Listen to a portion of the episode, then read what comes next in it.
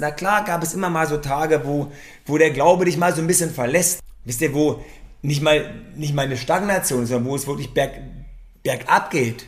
Wo du drei Schritte vorwärts machst und plötzlich machst du fünf zurück. So, und das sind Herausforderungen. Ich weiß, dass man dann auch stark sein muss und weiter an sich glauben muss. Aber die Frage ist doch, wo kommt das her?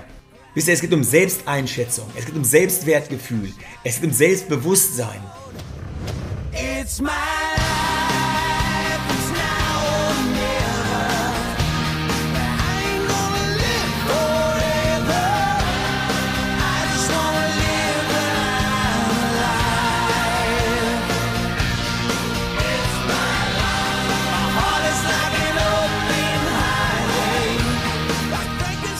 Ich habe euch ja von meinem Unfall erzählt und ich habe euch erzählt von Professor Lill und was er getan hat, was er geleistet hat, ähm, was, was wirklich ja durch sein, durch sein, durch sein Tun ja passiert ist. Durch sein Tun sitze ich hier noch heute und kann hier mit euch reden, kann euch hier so einen Podcast aufnehmen. Und warum habe ich euch das erzählt? Warum habe ich das getan? Weil es einfach darum geht, dass ihr mich mal kennenlernen sollt und weil ja meine Geschichte euch zeigen soll,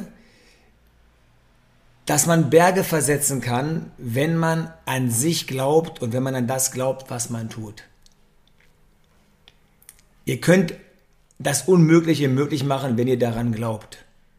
Und wir brauchen Menschen, wir brauchen Menschen, die an sich glauben, die an das glauben, was sie tun. Wir brauchen Menschen wie Professor Dr. Lill, der da hingeht und sagt, Alter, ich schaff das, ich kann das, ich mach das, ich, das kriege ich hin, das schaffe ich. Voller Selbstbewusstsein, voller, voller, ja, Vertrauen in sich selbst, in das, was er kann, in das, in seine Arbeit. Und wir brauchen Menschen, die an das glauben, was sie tun. Ähm, ich möchte dazu eine kleine, aber sehr, sehr coole, aufschlussreiche Geschichte erzählen. Und zwar die Geschichte der Gebrüder Wright. Es war damals frühe 20. Jahrhundert und da war das der Wunsch, der Wunsch zu fliegen, das war damals so, ja, so wie der Internetboom heute. Alle haben versucht, irgendwie so eine Flugmaschine zu bauen. Jeder wollte es schaffen, der Erste zu sein, der so eine Flugmaschine baut, der irgendwas, irgendwas baut, das wirklich über Meter oder noch weiter fliegen kann. Alle haben es versucht. Und dann gab es einen Samuel P. Langley. Und ähm, der hatte das Erfolgsrezept. So denkt man jedenfalls im Rückblick, wenn man es anschaut. Ähm, wenn man heute jemanden fragt, ähm, warum hat er mit seiner Firma es nicht geschafft? Warum ist er gescheitert? Dann werden meistens immer so diese drei Gründe sagen. Zu wenig Kapital, die falschen Leute, ungünstige Marktbedingungen. Und äh, jetzt gehen wir zurück zu diesem Langley. Er hat 50.000 Dollar bekommen vom Kriegsministerium für die Entwicklung einer Flugmaschine. Also Geld ohne Ende. Er selber hatte einen Lehrstuhl in Harvard und war im Smithsonian Institut. Er kannte alle großen Gelehrten seiner Zeit. Er stellte somit die besten ein, die es für dieses Projekt gab. Die Marktbedingungen waren fantastisch, weil die New York Times ist ihm hingefolgt, wo immer er auch war. Immer wenn er was Neues gemacht hat, wenn er einen Schritt weiter war, hat die New York Times berichtet. Langley hat heute das geschafft, Langley hat heute dies gemacht. Immer war das präsent in den Medien. Alle haben gesehen, boah, was da gerade passiert. Aber trotzdem kennt ihn keiner. Warum? Tja, weil einige hundert Meter oder hundert Meilen entfernt in Daytona, Ohio, waren die, die Brüder, die Brüder Wright, Orville und Wilbur. Und die hatten zu dem Erfolgsrezept, die hatten gar keine Zutaten. Also bei denen gab es nichts. Die hatten also weder Geld, die hatten einen, die hatten einen Fahrradladen einen kleinen Fahrradladen und haben dort Fahrräder gebaut, Fahrräder verkauft, Fahrräder repariert. Das war so deren Geschäft. Also ein Fahrradladen und die hatten nur das Geld aus diesem Fahrradladen. Und sie selbst und auch keiner aus ihrem Team war jemals an, einer, an einem College. Niemand hat studiert. Niemand war der große gelehrte Ingenieur, der dir genau sagen konnte, äh, was mit Thermik ist und was mit dies, was man alles so braucht, um zu fliegen. Niemand wusste irgendwas davon. Und die New York Times ist denen nirgendwo hingefolgt. Also sie haben so im, im stillen Kämmerlein gearbeitet, für sich selbst. Aber es gibt einen ganz gewaltigen Unterschied. Und zwar, die Brüder Wright haben an das geglaubt, was sie tun. Die haben geglaubt, dass sie das schaffen. Die haben geglaubt, die wussten, das geht. Und das war dieser gewaltige Unterschied. Die wussten, die glaubten daran, wenn sie das Flugzeug bauen, dann würden sie den Lauf der Welt verändern. Also da war, wisst ihr, eine Vision, eine Vision dahinter. Wir bauen dieses Flugzeug und alle Menschen werden ein anderes Leben haben. Es werden viele Dinge möglich werden, wenn wir plötzlich fliegen können. Und das war so die Vision und daran haben die ganz, ganz, ganz fest geglaubt. Langley war anders. Der wollte reich und berühmt werden. Seine Motivation war Popularität und Geld. Und das Ergebnis, das Was war im Vordergrund. Der Reichtum. Und was ist passiert?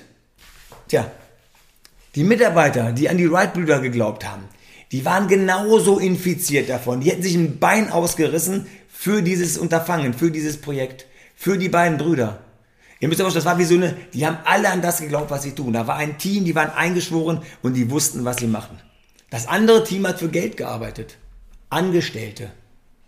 Angestellte, die bezahlt worden sind dafür, dass sie jeden Tag diese Arbeit machen und dann ein Gerät bauen, was eventuell mal fliegen kann, aber im Endeffekt ist es ja auch egal, weil Hauptsache kriegt man Geld. Und am 17. Dezember 1903 gelang den Wright-Brüdern der erste Flug. Niemand hat das erfahren. Die Welt hat erst später davon erfahren, weil niemand an dem Tag da war, um davon zu berichten. Wisst ihr? Und ich habe euch jetzt vom Unfall erzählt. Ich habe euch von Professor Lill erzählt. Ich habe euch erzählt von den Brüdern Wright. Warum habe ich das getan?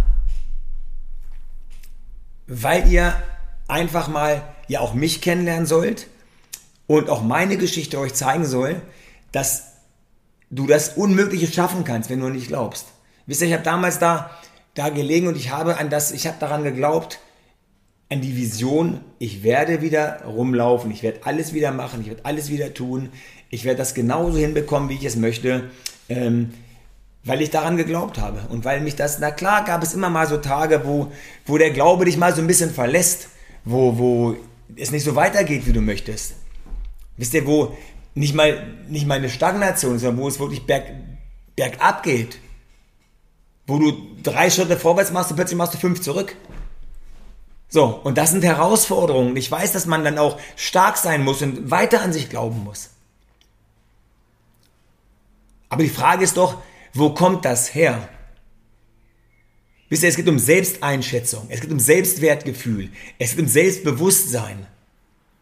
Das sind alles Dinge, die, ja, die schon in der Kindheit geprägt werden.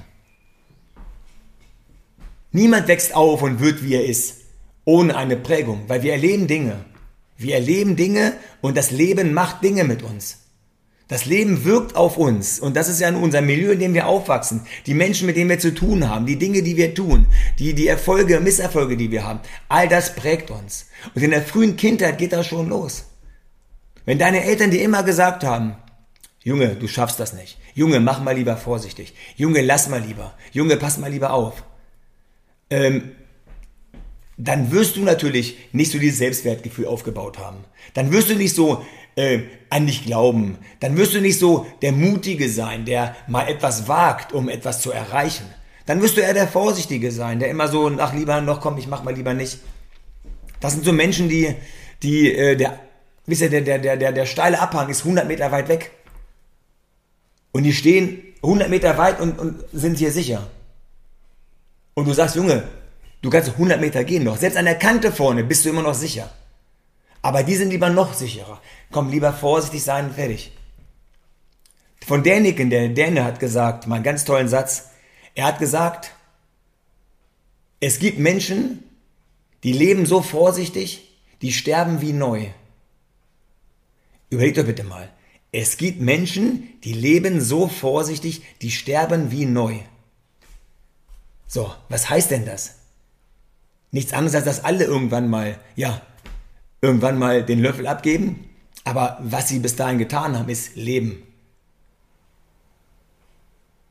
Man braucht natürlich Erfolgserlebnisse, um, um, ja, um dahin zu kommen. Und man muss das, dieses Selbstbewusstsein aufbauen. Aber wisst ihr, es geht auch darum, in dem Moment, wo, wo, wo wir ähm, unser Selbstwertgefühl aufbauen, wo wir selbstbewusst werden wollen, wo wir lernen müssen, ähm, an das zu glauben, was wir wollen, müssen wir auch so erzogen oder es muss so umgegangen werden mit uns. Denn wie soll ein Mensch Selbstvertrauen aufbauen, entwickeln, wenn er gleich beim ersten Fehler abgestraft wird? Wie soll ein Mensch glauben oder lernen an sich zu glauben, mutig zu sein, auszuprobieren, sich selber weiterzuentwickeln, sich zu verwirklichen, ähm, mit sich im Rein sein, wenn immer, wenn er was falsch macht, die große Keule kommt. Wisst ihr, nur wenn sein, sein, seine Eltern, Mentor, Förderer, Beistand, Berater, Coach, Lehrer, was auch immer, wenn die an ihn glauben und Fehler zulassen und ihn das auch spüren lassen, den Menschen, dann wird das genau in die richtige Richtung gehen. Ich nehme mal so ein Beispiel aus dem Sport. Wir nehmen jetzt, haben wir doch immer wieder. Junge Fußballspieler. Du siehst es ganz oft. Du siehst junge Fußballspieler, die machen im Training die außergewöhnlichsten Tricks. Die lassen ihre Mannschaftskollegen alt aussehen. Die tunneln einen hier, die gehen mal dahin, laufen mal dahin. Die zeigen wirklich überdurchschnittliche Leistungen. Die sind mega begabt. Die machen die wildesten Sachen im Training, wo es um nichts geht. Im Punktspiel am Wochenende machen sie davon gar nichts. Warum nicht? Tja, weil sie Angst haben, Fehler zu tun. Die haben Angst haben, einen Fehler zu machen und ausgewechselt zu werden, auf die Bank zu kommen. Weil der Trainer ihnen nicht das Gefühl gibt, Junge, mach ein, zwei, dreimal einen Fehler, es ist völlig egal, ich stehe hinter dir, das wird schon. Und da seht ihr, wie wichtig es ist, dass man auch Fehler zulässt, um jemanden dahin zu bringen, an sich zu glauben. Also man muss, und das ist mit allen Menschen so, man muss auch, egal wo du bist, und es geht nicht um Kinder, auch Erwachsene, lass mal Fehler zu bei lass mehr Fehler hierzu, damit Menschen anfangen an sich zu glauben. Anfangen, das zu tun mit einem gewissen Glauben und dass sie in der Lage sind, wirklich unmögliche Dinge zu schaffen. Nur so wird ein Spieler sein Talent erschöpfen. So ist mit jedem Mensch ist das so. Und was sind Erfolgserlebnisse? Also überlegt euch mal, Erfolgserlebnisse, diese Erfolgsgefühle, diese Erfolge, das sind positive Erlebnisse, die wir haben. Und äh, diese, diese, diese Erfolgsgefühle sind absolut wichtig für das Durchhalten im Leben. Weil immer wieder, wenn du einen Erfolg hast, etwas Tolles erlebt hast, das gibt dir so einen Schub und das baut dich auf. Du hast was erlebt, du hast was Tolles gemacht. In jedem Business ist das so. Menschen gehen raus, machen was und wollen was verkaufen. Dann haben die einen Abschluss. Das gibt den, boah, mega geil, ich habe einen Punkt gemacht. Ein Fußballspieler schießt ein Tor. Mensch, der hebt ab, der lebt, der, der, der erreicht irgendwas. Wisst ihr, ist, ist dieses Erfolgserlebnis einfach wichtig. Das ist eine ganz, ganz, ganz wichtige Sache. Dieser Erfolg, der da ist. Und ihr müsst euch vorstellen, ihr seid auf dem Weg durch euer Leben. Und diese Erfolgserlebnisse, das ist so der Proviant. Der Proviant auf eurem Weg durchs Leben.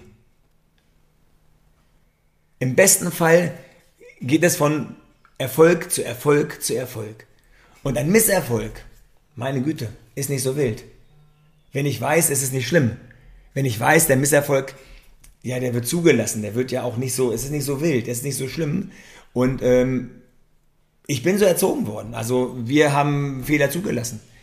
Ich konnte mich entwickeln, ich konnte Sachen machen, wie ich sie machen wollte. Und das Ergebnis ist das, was ich heute tue.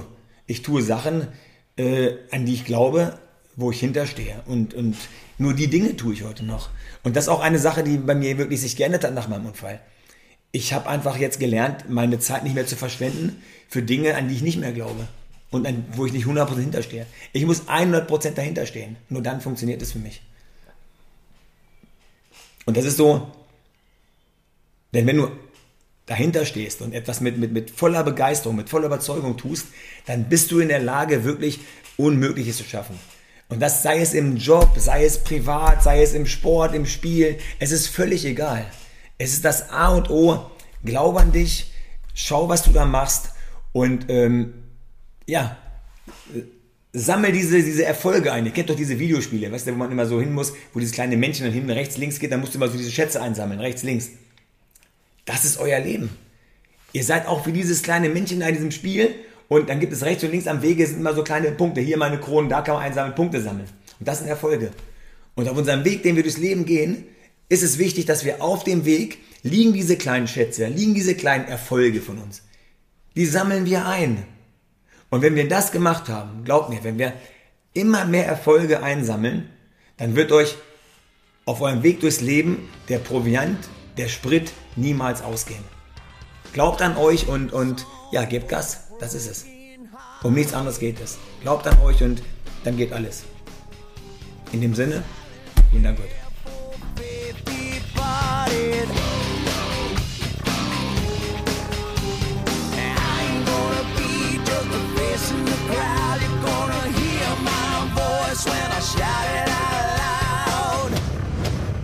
smile.